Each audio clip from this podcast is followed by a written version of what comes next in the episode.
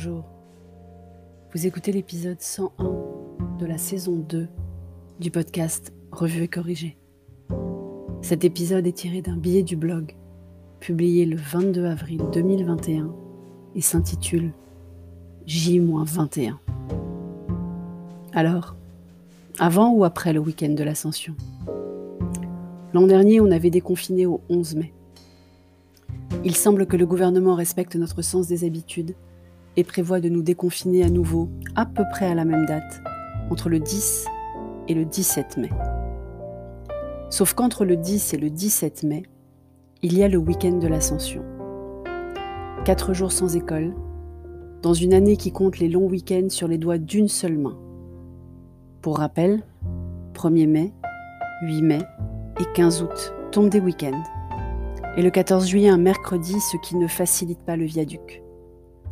Depuis que le lundi de Pentecôte est devenu RTT et non férié pour cause de solidarité envers nos anciens, on a perdu le seul autre jour de la semaine fériée, quelle que soit l'année et les hasards du calendrier. Donc quand les fuites savamment orchestrées, parce qu'il ne faut pas s'y méprendre, elles sont savamment orchestrées, quand ces fuites laissent entendre qu'on sort mi-mai, ce flou artistique met dans la balance le seul vrai long week-end des beaux jours.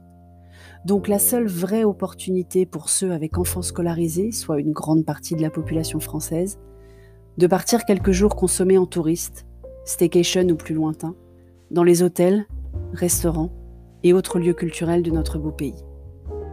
Sans compter qu'on est tous crevés et que partir se mettre au vert quelques jours ne ferait de mal ni à Cher et Tendre, ni à Petit Dôme, ni à moi.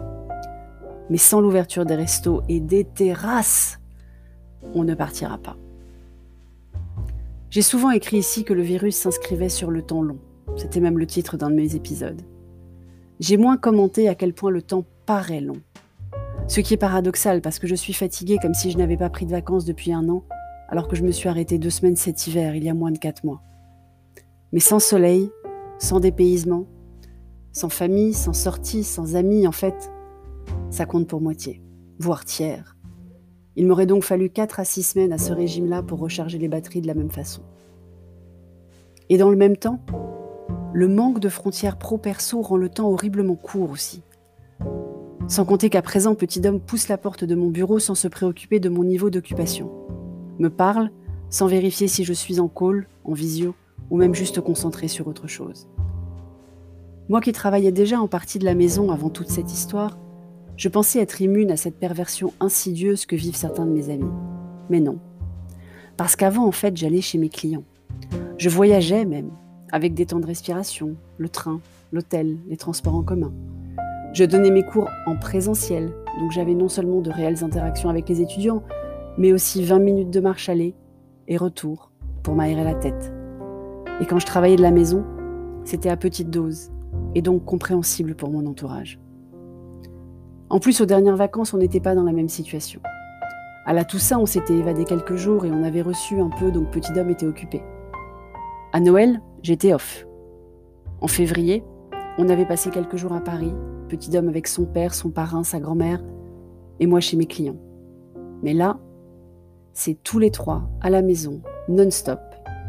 Pas de devoir, parce que la maîtresse n'a laissé que la semaine de télé-école, et moi qui bosse sans arrêt, sans que personne ne réalise ou n'accepte que c'est du boulot. J'ai donc hâte que Petit Dom ne parte à l'école lundi matin. J'étais éminemment soulagée d'apprendre que la reprise de l'école n'était pas remise en cause par le plateau haut que nous traversons au niveau des chiffres d'ailleurs. C'est autant d'heures d'occupation pour lui et de tranquillité pour moi. Mère indigne, que celle qui n'a jamais télétravaillé me jette la première pierre. Et quand je dis pierre, je parle du caillou, hein, pas du prénom d'antan.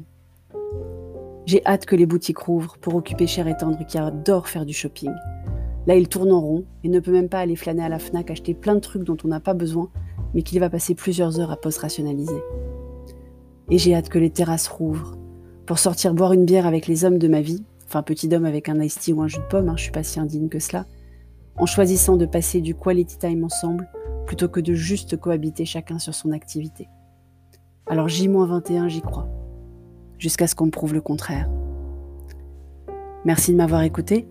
Si vous appréciez ce podcast, surtout passez sur Buy Me a Coffee, je vous mets le lien dans les notes d'épisode, pour me remercier et je vous promets, dès que les terrasses rouvrent, on va boire un café ensemble.